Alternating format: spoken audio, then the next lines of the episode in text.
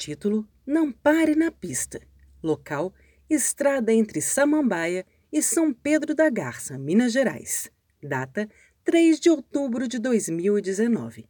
Autoria: Frederico Gonçalves. Formato paisagem. No centro de uma rodovia estreita, um homem está de pé no prolongamento da faixa amarela contínua.